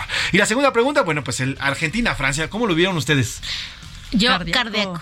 a mí me agarraron la hora del desayuno y, y, no había, en el restaurante donde estaba, no había televisión, no estaban viendo el partido, pero yo, mira, así con mi celular, yo con permiso familia. A verlo. Y cardíaco, ¿eh? Sí, se estuvo cardíaco. De verdad es que yo dije, no, pues la verdad, yo, yo era Team Francia. Y este, y, y, y sí, yo, ya, ya cuando empezaron a meter un gol y lo, el otro gol, y luego dije, no, ya. Yo ya cuando nos fuimos a pelear dije, no, pero ahora sí ya valimos porque Messi, Messi no hay manera. La verdad es, o sea, hay que reconocerlo, ¿no? Sí, no, es un gran dios. Hoy, sí lo pueden decir los argentinos, dios, así como lo llaman. Ya, ya se puede sentar A la derecha de Ah, Maradona, sí, sí, y, de- y a la izquierda de Pelé, yo creo. ¿Y tú, Mil, cómo lo viste? Ay, pues justo eso, ¿no? O sea, parecía que el partido lo tenía ya ganado Argentina, que todo iba muy bien, y en ocho minutos, menos de 10 minutos, llega Francia y dice, tómala, y te va. Y dije, ¿qué? ¿En qué momento? Fue un partido cardíaco, fue un muy buen partido, creo que sí estaba al nivel de lo que estábamos esperando Sí, para sí, una sí. final de, de- de un mundial. Y bueno, lo único de lo que yo tengo ahí, una cosquillita que ya nos lo platicará después Oscar Bota, es el arbitraje. El arbitraje. Yo tengo ahí un tema con el arbitraje. Mire, ya a mí me pasó lo, de, lo del novato. Yo vi el minuto el minuto 35, dije, bando cero, pues este arroz ya se coció con su permiso. Arre. Y de repente yo me fui a otro lugar y empecé a escuchar en los departamentos al lado, ¡Gol! ¡Y gol! ¿Y cómo? Y donde estaba no había televisión. Y entonces yo, ¿cómo? ya me trajiste para acá, ponme una televisión, haz algo. Entonces había internet, no había luz donde estaba. Estábamos haciendo, le estaba ayudando una mudanza y entonces no, no había forma. Y yo, y yo no escuchaba gol y gol y yo no puede ser. Total, como pudimos, con- no vi, ya ni siquiera vi el- los tiempos extra y ya al final acabé viendo los penales. Sí. Pero bueno, me repetí, pero sí, sí fue un partidazazazo. Después me le eché ya las repeticiones y bueno, sí fue un partidazazazo que vamos a platicar con, con el señor Moscar Mota. Pero por lo pronto, bueno, pues tenemos dos preguntas importantes, ya están lanzadas al aire y es momento de preguntar, ¿qué dice el público? Cuéntanos, Milka Ramírez, ¿qué nos dice el público? Sobre el tema de los boletos de Bad Bunny, dicen, error y duplicado de boletos es una cosa. Que no vendan en la página es otra. Bad Bunny había, para Bad Bunny habían 80 mil boletos y si se podían comprar cuatro, solamente 20 mil que pudieron hacer una compra entre millones, no alienten leyendas urbanas. O sea, ellos dicen que sí hay un tema ahí de, de tranza dentro de Ticketmaster. Sí, yo también estoy de acuerdo. A ver, eh, les digo, les voy a compartir este reportaje que es, que, es muy bueno, lo hace, lo, lo publica el periódico La Crónica, sobre cómo existen esta cantidad de boletos y entre los mismos ejecutivos internamente comienzan a venderlos o a repartirlos, literalmente. Y entonces, ¿qué ocurre? Bueno, pues estos boletos que en teoría deberían de estar dentro del sistema salen y después se van duplicando o se van revendiendo, que eso es lo peor. Eso es parte de la demanda que tiene esta empresa en Estados Unidos con Taylor Swift. Con Taylor Swift, cuando lanzan la, venta, se supone que los sistemas se atascan, los verdaderos clientes quieren comprar, de repente se sueltan las líneas, entran los clientes y ya no encuentran boletos. Qué casualidad que afuera de los lugares hay una reventa de miles de pesos, en dos lugares hay reventa, afuera del mismo concierto de reventa y uno no sabe si son verdaderos o falsos. Y hoy en páginas de internet puede encontrar incluso boletos falsos eh, o boletos clonados que después usted puede acudir a, lo- a los, a los espectáculos, ¿no? Bueno, yo, yo sí sobre este eh, concierto de Bad Bunny, yo sí, digo, no es porque sea fan, sino porque iba yo a, a- a llevar a mi hijo. Ajá. Pero sí, estábamos formados así ya, así súper atentos a que abrieran la, la, la compra de, de, la, sí. preventa en internet. Jamás pudimos entrar, o sea, pero de verdad, o sea, forma, ya cuando pudimos entrar, éramos la cola mil, millón, sí, sí, quién sí, sabe qué, formas la, la fila electrónica y fue imposible, ¿no? Fue imposible, eh, lo- los, se los regalaron por otra parte este a, a mi hijo, un, un compañerito que sí pudo su papá comprar dos Ah, boletos y le digo, pues mi hijo tenía tantas ganas de ir, era su primer concierto y se le hizo, digo yo, falta que estén clonado, yo también No, estaba bueno. en el team de por favor déjenlos entrar, pero eh, sí, sí, sí es todo un tema, eso de poder entrar de verdad, es yo creo que hay que rezarle a alguien porque es todo un tema esto de, de, de, de que se abra la preventa y luego los que los que acudieron a la preventa, Premier, Estaban por ejemplo, clonados. estaban clonados y una lanísima. Sí, sí, sí, Una clonados. lanísima, de verdad que la gente invirtió tiempo, lana, este, y, al- y- ya después tiempo esperando afuera y la desilusión de no poder entrar después de más de un año de haberlos adquirido. Sí, sí, sí, o sea, no entiendo por qué ahora dicen que fue un error del sistema. Ahora resulta, pues va a ser un el error del sistema pues de seguridad. o el- o el Estamos hablando que es una industria millonaria. Sí, multi, ya le estoy Entonces- diciendo, son 35 Entonces millones de- podemos de callar cualquier problema a billetazos, ¿no? Digo, eso también es, un tema de, de corrupción. ¿no? Bien, bien diría nuestro presidente, que tanto quiero. Lo que no suena lógico suena metálico. Metálico, así dicen por ahí. ¿Qué más? ¿Qué más? ¿Qué más, Milka Ramírez? Hola José Luis, chicas guapas. Ay, eso me gustó. Eso. Y todo el super equipo de la UNA, soy Alberto de Colima. El presidente, como siempre, pensa, piensa que nos chupamos el dedo. Ahora con el asunto de Ticketmaster. Respecto a la final del Mundial, no la vi, sinceramente no me interesaba mucho. Saludos. Gracias por tu mensaje. Bueno, mire, yo eh, platicando ya con otros amigos y compañeros que, y, y amigas y compañeros que no les gusta el fútbol, viendo esta final en específico, sí, se, se, Se contagia. se contagia, se, contagia al final, ¿eh? Pero bueno, es totalmente aceptable que cada, que cada quien, si no le gusta el fútbol, adelante. Ya para su buena fortuna, no hay fútbol de aquí hasta el 3 de enero, que comienza ya el torneo mexicano. Pero bueno, por lo menos dos semanas sin fútbol, ¿no? Aquí nos hablan sobre el atentado contra el periodista Ciro Gómez Leiva Ajá. y los dichos del presidente López Obrador. Dice, es una bajeza de López decir que el atentado es para perjudicar su gobierno, siendo que cuando unos días antes dijo que escucharlo causaba tumores cerebrales y sabiendo que tiene fanáticos. Por algo Enrique Krause lo llamó el Mesías Tropical. Ricardo González de Santa María la Rivera, Alcaldía Cuauhtémoc. Saludos Ricardo, y sí tienes razón. ¿eh? Un día antes, el, el- martes, eh, el, sí, el presidente López Obrador aseguró que escuchar a él, al- refiriéndose a Ciro Gómez Leiva y a otros más, provocaba tumores cerebrales. O sea, es lo que les digo. No solamente existe esta violencia de balas y de agresiones físicas en contra de los periodistas, sino también lo vemos todos los días desde, el, desde ese púlpito presidencial, desde ese lugar donde un día sí y otro también le pega a los periodistas y a los medios que no opinan o que lo critican. Yo no sé qué, qué es lo que opina el periodismo. El periodismo es para eso, para para criticar al gobierno, sino entonces eres vocero del gobierno. Y entonces ya tu, lugar no es de este lado del micrófono, sino de la, detrás del presidente, eh, yendo, siendo vocero, como lo hace Jesús Ramírez, y glorificando todo lo que hace desde el gobierno. ¿no? La, eh, la tarea principal del periodismo es esa, criticar al gobierno, el turno, el que sea, del color que sea y, y el presidente que sea. Esa es la tarea del periodismo en específico. Al final, decirle gracias por construir algo o por lograr algo es su tarea. Para eso se rentan, para eso les pagamos. El presidente no gana nada mal, gana más de 100 mil pesos, mucho más de lo que gana cualquier mexicano, más del 70%, ¿eh? Así que si el presidente logra algo, es su chamba y así tiene que ser. Y si no es y si no lo logra, bueno, pues para eso se rentó y para eso está el periodismo. Claro, y para eso lo elegimos. Eh, lo de Ticketmaster ya es acuerdo fraudulento del gobierno con esta empresa, en la cual ya no hay que confiar. Ya son aliados del presidente corrupto y su gobierno. Soy Juan Manuel de Iztapalapa. Saludos y abrazos. Ay, de Iztapalapa para el mundo. Como ustedes dos, sí señor. ¿Qué más? ¿Qué más? Ay, Como yo. Sí. Yo sí de Iztapalapa para el mundo. Yo soy pegadita. ¿Qué más? ¿Qué más? ¿Qué más, Milka?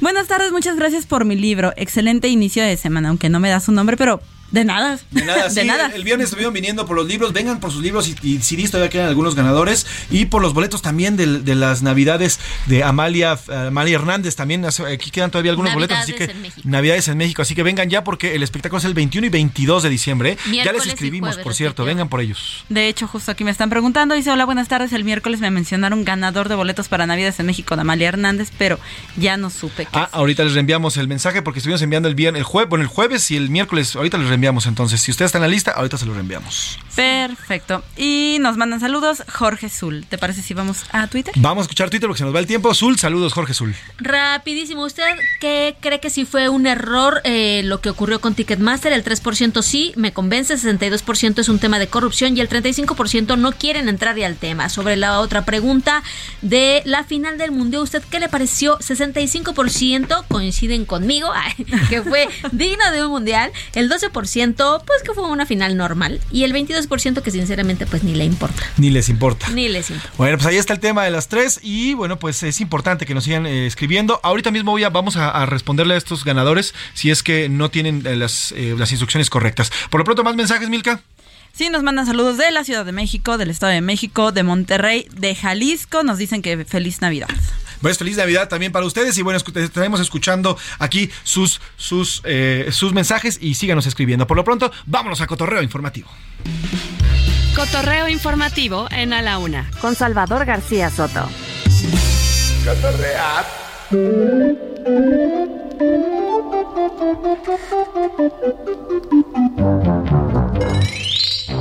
Mirka Ramírez, ¿qué traes de Cotorreo el día de hoy? José Luis, oye, no solamente en A la Una nos gustan las encuestas de A Twitter, ver. también le gustan al señor Elon Musk. Sí, es verdad. Oye, híjole, qué peligroso lo que acabas de hacer. Cuéntanos, ¿qué hizo el señor Elon Musk? Pues el señor Elon Musk publicó un Twitter donde dijo, a ver, ¿qué creen ustedes? ¿Debería de dejar de ser o renunciar a, a liderar eh, la empresa de este pajarito azul de Twitter?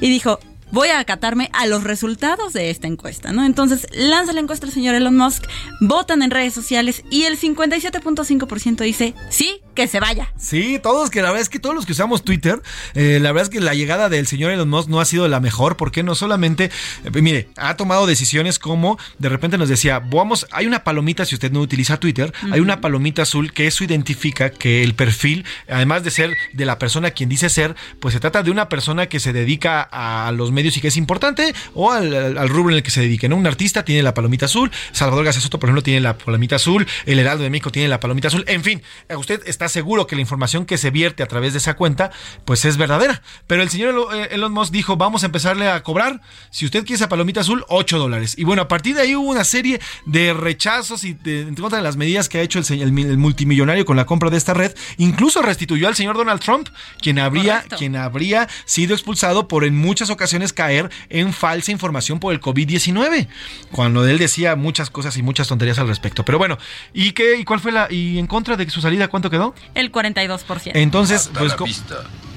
Así como en teoría. hasta la vista. ¿Y qué fue el que resolvió? Pues la verdad es que todavía no ha dicho si se va a ir o no se va a ir. Una hora después él publica otro tuit y dice, como dice el refrán, ten cuidado con lo que deseas porque se podría cumplir. Entonces habrá que esperar a ver en qué termina todo este, este tema, pero pues le salió el tiro por la culata al señor Elon Musk. Pues, pues ojalá lo vaya, ojalá lo se vaya el señor, el señor Elon Musk. Y bueno, pues además también van a lanzar una palomita dorada. Ya veremos de qué es este tema de la palomita dorada y qué significa. Por lo señora Laura Mendiola, señorita Laura Mendiola, cuéntanos qué nos traes para cotorrear.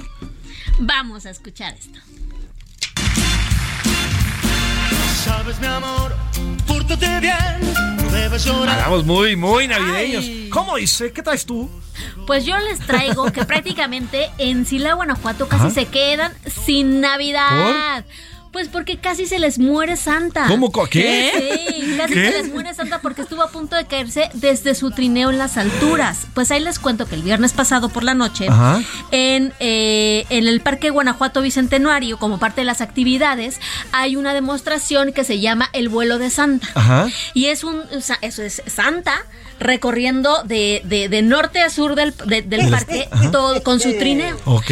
Pues ahí te cuento que el operador del trineo, por error, ya agarrando velocidad, aprieta intempestivamente el freno y ahí tienes tú al Santa. Pobre que si no ha sido por su arnés, Santa vuela por los aires y cae de una altura de más de 10 metros. Ay, papá, o sea, estuvimos Estuvimos a punto de quedarnos sin el Merry Christmas. No, hombre, ya, ya, veía las noticias internacionales. Muere en Guanajuato, en México. No, hombre, ya. No.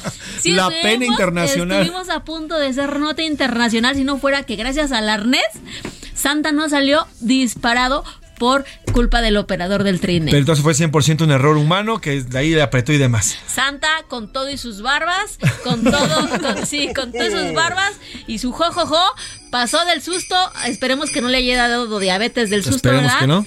Pero bueno, señores, sí vamos a tener Navidad. Casi se pone un santo mm, trancazo.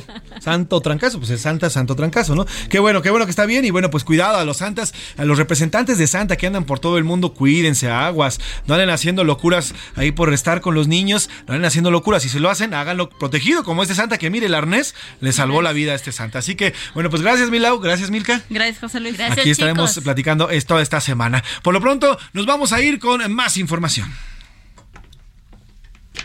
A la una, con Salvador García Soto.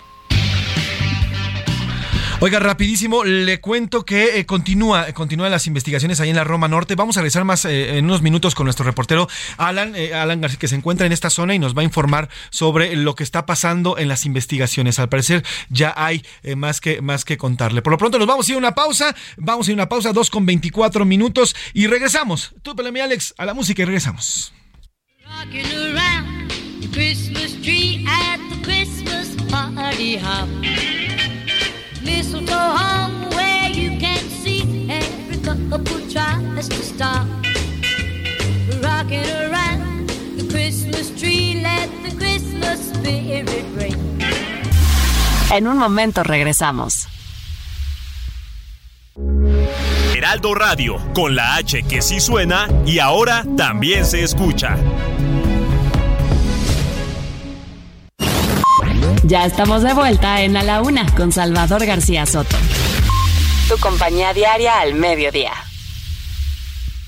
En Soriana, esta Navidad lo damos todo. 30% de descuento en ropa de invierno, pantalones de mezclilla, ropa interior, pijamas y todo el departamento de blancos. Excepto Basic Coches, TM jeans y colchones. Y 20% de descuento en lavadoras y estufas Mave. Soriana, la de todos los mexicanos. A diciembre 19, aplica restricciones. Como cada año, desde hace 25, Teletón arrancó con el firme propósito de reunir por lo menos un peso más que la edición pasada. Sin embargo, logró recaudar este 2022 la cantidad de 410 millones de pesos, superando por mucho la meta establecida. Desde las 8 de la mañana del sábado inició la transmisión con historias de vida como la de Mía, una pequeña de 9 años con artogriposis mutible, lo que le genera poca fuerza en sus brazos. Yo no tengo mucha, mucha fuerza en mis brazos. Ella venía como que dobladita y sus bracitos pues así como los tiene, así nació ella. Aquí estamos, enfrentándolo día a día. Es todo para mí ella, la amo, mi hija. A veces uno que, que tiene su hijo con una discapacidad, pues, ¿qué voy a hacer? La metimos al grito, le empezaron sus, sus terapias y todo. Conductores como Galilea Montijo, Marco Antonio Regil, Claudia Lizalde, entre muchos otros, amenizaron el evento y animaron a los mexicanos para seguir donando y alcanzar la meta para la construcción de dos centros de rehabilitación Teletón, uno en la montaña de Guerrero y otro más en Mazatlán, Sinaloa. Fueron 17 horas continuas de jornada donde no faltó la música, los juegos, baile y los programas especiales. En todo momento se animó a donar para ayudar con sus tratamientos a niños con capacidades diferentes y cáncer. El presidente Andrés Manuel López Obrador envió un mensaje resaltando la labor de la Fundación Teletón. Ahora nos dicen que van a construir un centro de rehabilitación en la montaña de Guerrero. Fíjense qué cosa tan importante. Estamos hablando de la región más pobre de México. Ahí no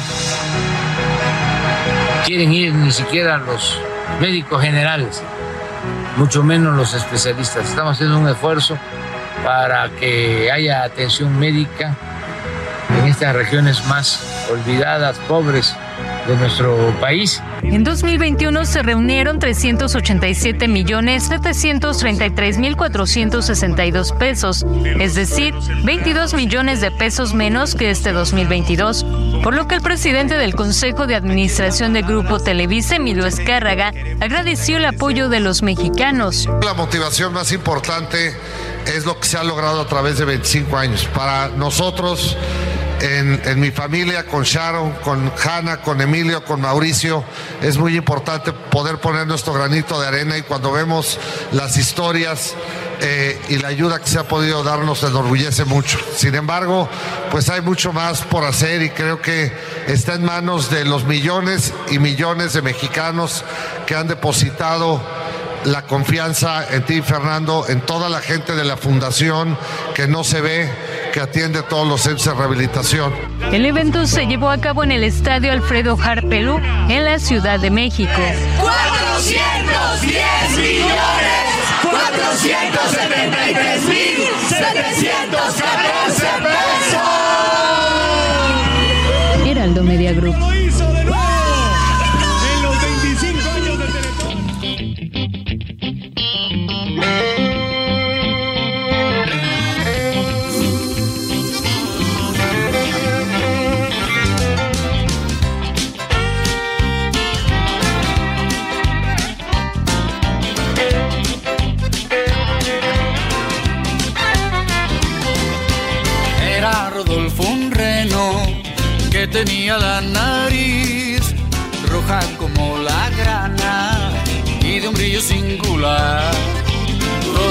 Sus compañeros se reían sin parar y nuestro buen amigo no paraba de llorar. Pero Navidad llegó, Santa Cruz bajó y a Rodolfo lo eligió por su singular nariz tirando del trineo, fue Rodolfo sensación.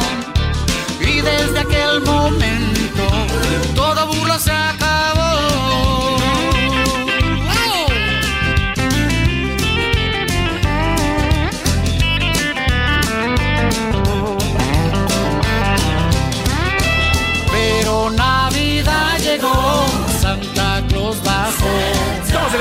35 minutos, 2 de la tarde con 35 minutos. Continuamos aquí en A la Una con Salvador García Soto y yo soy José Luis Sánchez Macías y le estamos informando en este lunes, lunes 19 de diciembre. Arrancamos con toda la información ya desde hace una hora y media y nos metemos ya prácticamente a esta segunda parte de esta segunda hora. Estamos escuchando nada más y nada menos que al señor Emanuel con Rodolfo el Reno, esta canción de 2018. Este reno que, bueno, al parecer es el consentido y fue consentido del, del señor Papá Noel o del señor Santa Claus. Y es que tiene una razón por la cual eh, el señor Rodolfo es el, o el, reno Rodolfo es el consentido de Santa Claus. Y es que todos sabemos que tiene la nariz roja. Y esto, para los niños y niñas que nos están escuchando, pues funciona como un faro. Recuerden que hay lugares en el mundo donde la niebla es muy pesada. Incluso aquí en la Ciudad de México por las mañanas, los aviones ni siquiera despegan por la niebla.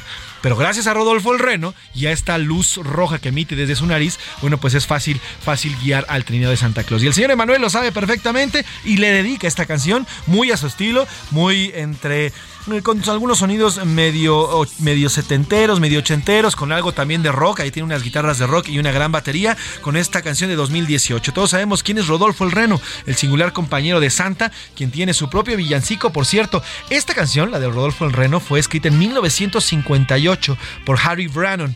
Es eh, uno de los clásicos también, de los villancicos clásicos allá en Estados Unidos. Y bueno, tiene muchísimas versiones en español. Una de ellas es esta que estamos escuchando con Emanuel, pero también la tiene Luis Miguel, por ejemplo también ha pegado bastante. Es una de las canciones más versionadas de esta época y esto, este que escuchamos, es del mexicano Emanuel. Así que súbele mi Alex a Rodolfo el reno, trépale porque ya se acerca, ya viene, ya se prepara los renos del señor Santa Claus a visitarnos este fin de semana.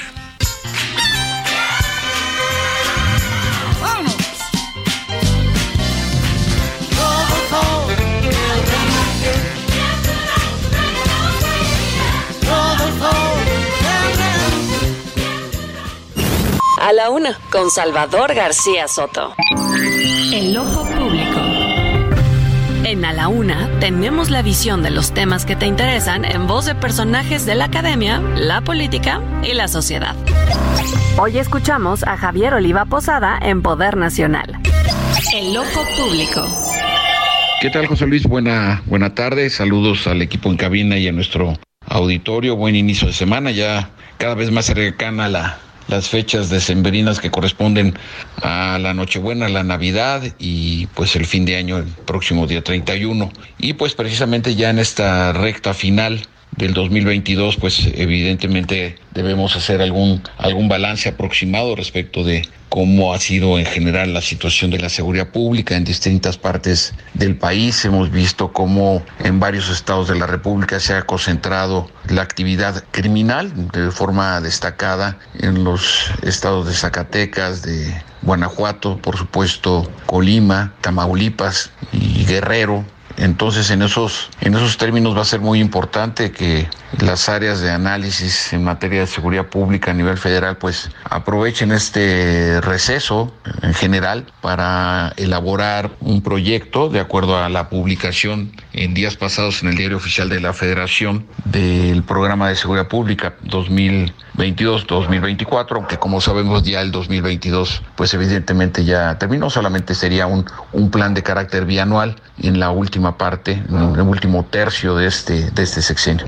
Veremos qué ajustes y planteamientos se hacen para analizarlos en este espacio. Que tengan ustedes una feliz Nochebuena y Navidad. Nos escuchamos el próximo lunes. Nuevamente, José Luis, gracias por, la, por el espacio y que tengamos una muy buena semana. Hasta la próxima. Soy Javier Oliva A la una, con Salvador García Soto.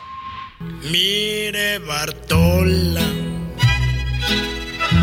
Ahí le esos dos pesos. Paga la renta, el teléfono y la luz lo que sobre. Coge de ahí para su gasto. Guárdeme el resto para comprarme mi alipus. Dos con 40 minutos, dos con 40 minutos. Mire, cuando Chava, cuando el señor Chava Flores componía la Bartola, no se imaginaba que para el 2022 los, esos 20 pesos que necesitaba la Bartola iban a ser prácticamente insuficientes en, menos, en medio de esta crisis inflacionaria. Y hoy, este fin de semana, hubo un nuevo aumento en los precios, principalmente en algunos precios de la canasta básica, pero, pero también en temas como el pan este pan que pues es no, solamente es consumido día a día por los mexicanos, sino también es mucho más consumido durante esta temporada navideña y de fin de año y además también, bueno, pues en, la época de la rosca de Reyes. Y mire, a unos días de terminar el año hubo una ligera tendencia al alza de los 24 productos de la canasta básica. Ya nos explicaba aquí nuestra reportera Verónica Reynolds que el hecho de que la inflación vaya sentándose o vaya desacelerándose como estaba previsto, no significa que no continúe el aumento de precios. A ver, lo ponemos en la mesa. Según el Banco de México, la inflación ideal o el aumento de precios ideal en un año tendría que ser del 3%. Eso es lo ideal y lo que se debe manejar y es donde lo tiene que tener topado el gobierno. Un puntito más, un puntito menos, pero de ahí no puede pasar.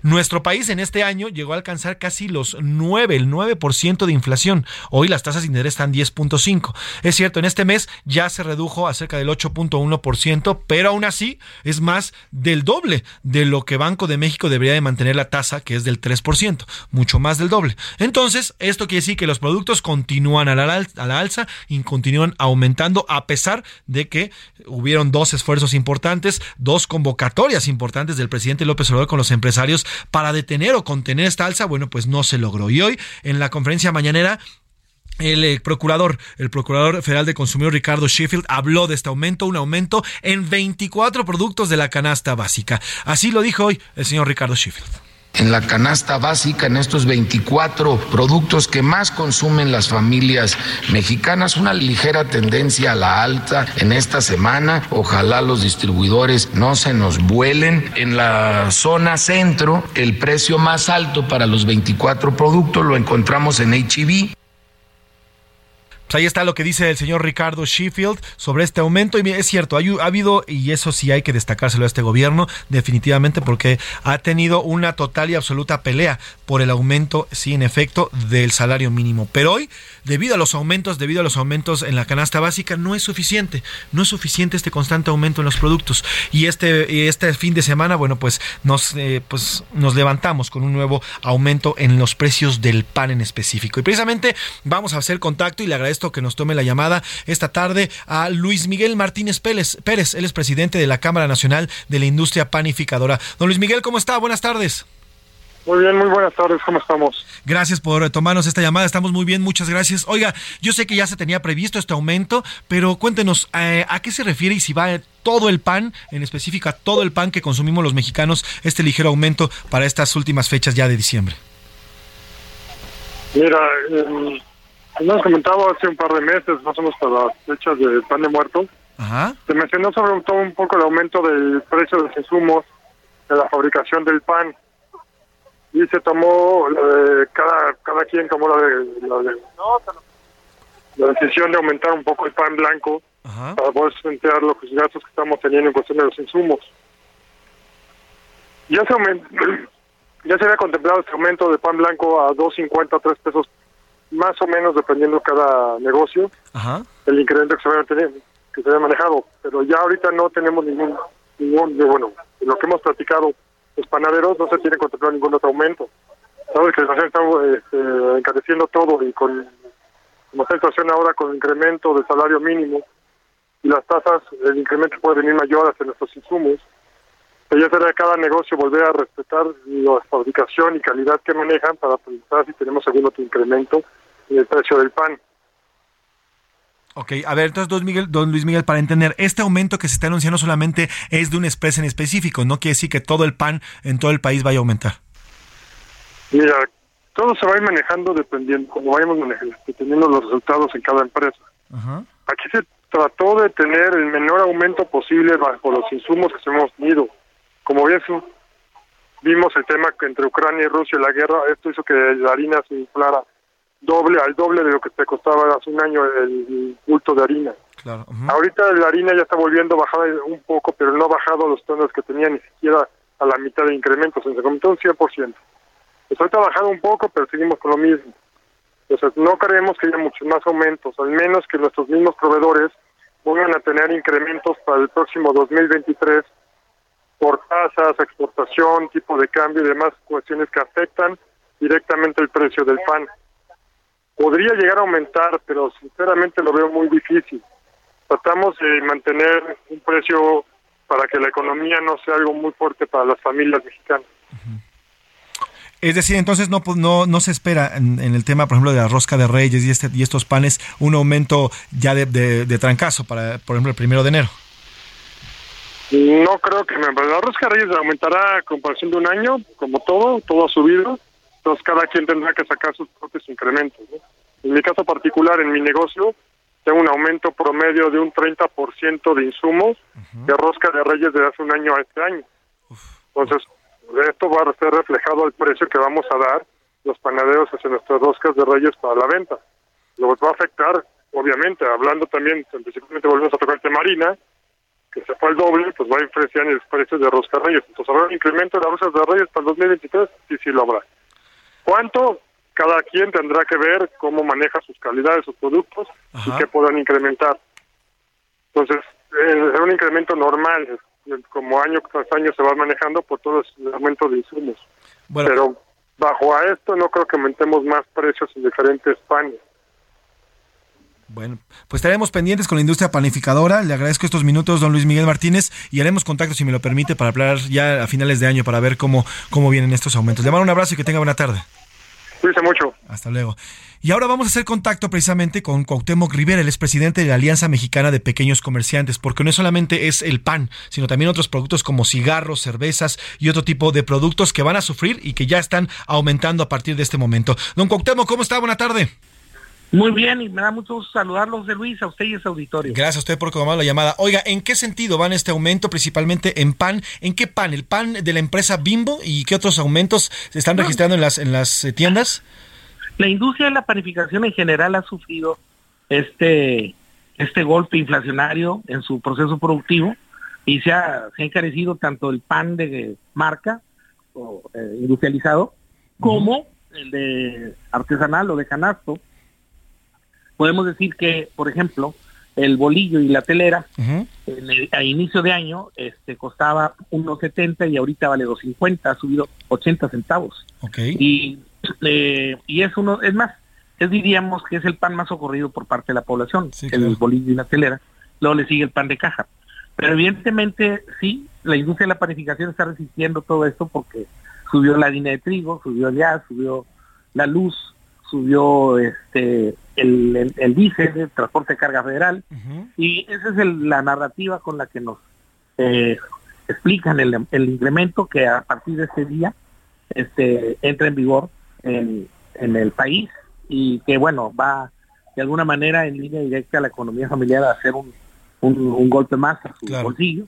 El otro asunto es, este, los cigarros ahora incrementan un promedio de 5 pesos la cajetilla, este, de cigarrillos también sube hoy. Y en días pasados subió un 8% la cerveza, eh, las de mayor demanda de vidrio, este, de las de las de 355 mililitros, subió un promedio de un peso por cerveza. entonces, un peso por cerveza. Entonces, nos y más antes subieron también los refrescos. Entonces ya han venido incrementando las cosas, este, y nosotros estamos por lanzar el día de hoy, o si no más tardar mañana, un, un estudio que hicimos de los productos que más se encarecieron en el 2022 de, toda la línea de consumo este popular, de consumo esencial de la gente. Y pues ahí vamos a poner en el marco de, del deshonor a los, a los productos que más este, elevaron su precio y pues terminaron por afectar la economía familiar y a las amas de casa las volvieron este, más tensas de lo que ya venían, ¿no? Entonces eso es lo que puedo eh, reportar. Entonces, ¿cuáles, nada más para hacer un resumen, ¿no, Cuauhtémoc, cuáles fueron los dos productos o tres productos que más aumentaron este año? El pollo. ¿Pollo? El pollo indudablemente es el que está en el top, en el número uno. El pollo llegó a costar por encima de los 200 pesos este y también el aguacate y el jitomate. Pero tenemos una lista de 30 productos que todos, la variación de precios fue muy, muy, muy, muy importante. A ver, nos queda poco tiempo, este don Cuauhtémoc, a ver si me puede ayudar. Entonces, pan bimbo, ¿cuánto está aumentando? Mire, el, el pan, el pan bimbo en particular, esta industria tiene un portafolio muy grande. este es, de la verdad, el pan blanco está subiendo un promedio de tres pesos. Tres pesos. el pan de dulce tiene una, una variación muy, muy, muy, este, muy fuerte. O sea, hay, hay, hay, productos que sí se incrementaron de manera muy importante. Entonces, realmente estamos hablando de que eh, toda la línea de pan blanco y de pan dulce de esta marca, que es la líder del, de la industria de la panificación, este, sufrió de una actualización de precios importante. Ok, entonces hablamos tres pesitos en el pan de caja. ¿En las cervezas nos dijo un peso? Un peso en las de mayor demanda, este, un peso promedio que es el 8%. Ok, y los cigarros cinco pesos. En los cigarros cinco pesos y en, y en los refrescos subió de uno a tres pesos. También el portafolio de los refrescos es muy amplio. Oiga, y entonces... El promedio es de uno a tres pesos. Oiga, y entonces estos esfuerzos que hizo el gobierno federal, el famoso PASIC, pues no funcionaron en nada, podemos decirlo ya, a cerrando el año. Pues es que a fin de año todas las cadenas productivas eh, deben actualizar sus precios porque para poder mantenerse y todo esto que se hace explica por qué luego se da la famosa cuesta de enero y la gente nos andamos tronando los dedos porque amanecemos con precios más altos y, bien gastados de diciembre, pues olvídese, sobregastados y, y con precios caros pues no terminamos en el Monte Piedad muchos. Y entonces vamos por una cuesta pues más más más cuesta que antes. Sí, más cuesta y enero va a ser frío y la cuesta de enero va a ser gélida y, casi una pendiente. Es, la terrible y lastimosa realidad. Esto a pesar de lo que dice hoy el presidente, ¿no? Dice que no va a haber cuesta, pero la verdad es que la realidad es otra y sí va a haber una cuesta importante para los mexicanos. Sí, hay una cuesta importante. Digo, no podemos soslayar ese hecho. La gente lo, lo, va a vivir en el mercado, en, en donde compre sus cosas se va a dar cuenta cómo están los precios. Pues don Cuauhtémoc Rivera, presidente de la Alianza Mexicana de Pequeños Comerciantes, gracias por estos minutos y si me permiten estamos en contacto en los próximos días, ¿le parece? Con todo gusto, con todo gusto, a la Gracias, don Cuauhtémoc. Pues ahí está, la cuesta sí se va a venir y se va a venir en serio. Vamos a los deportes, que ya está aquí el señor Oscar Mota. La fiesta mundialista en A la Una.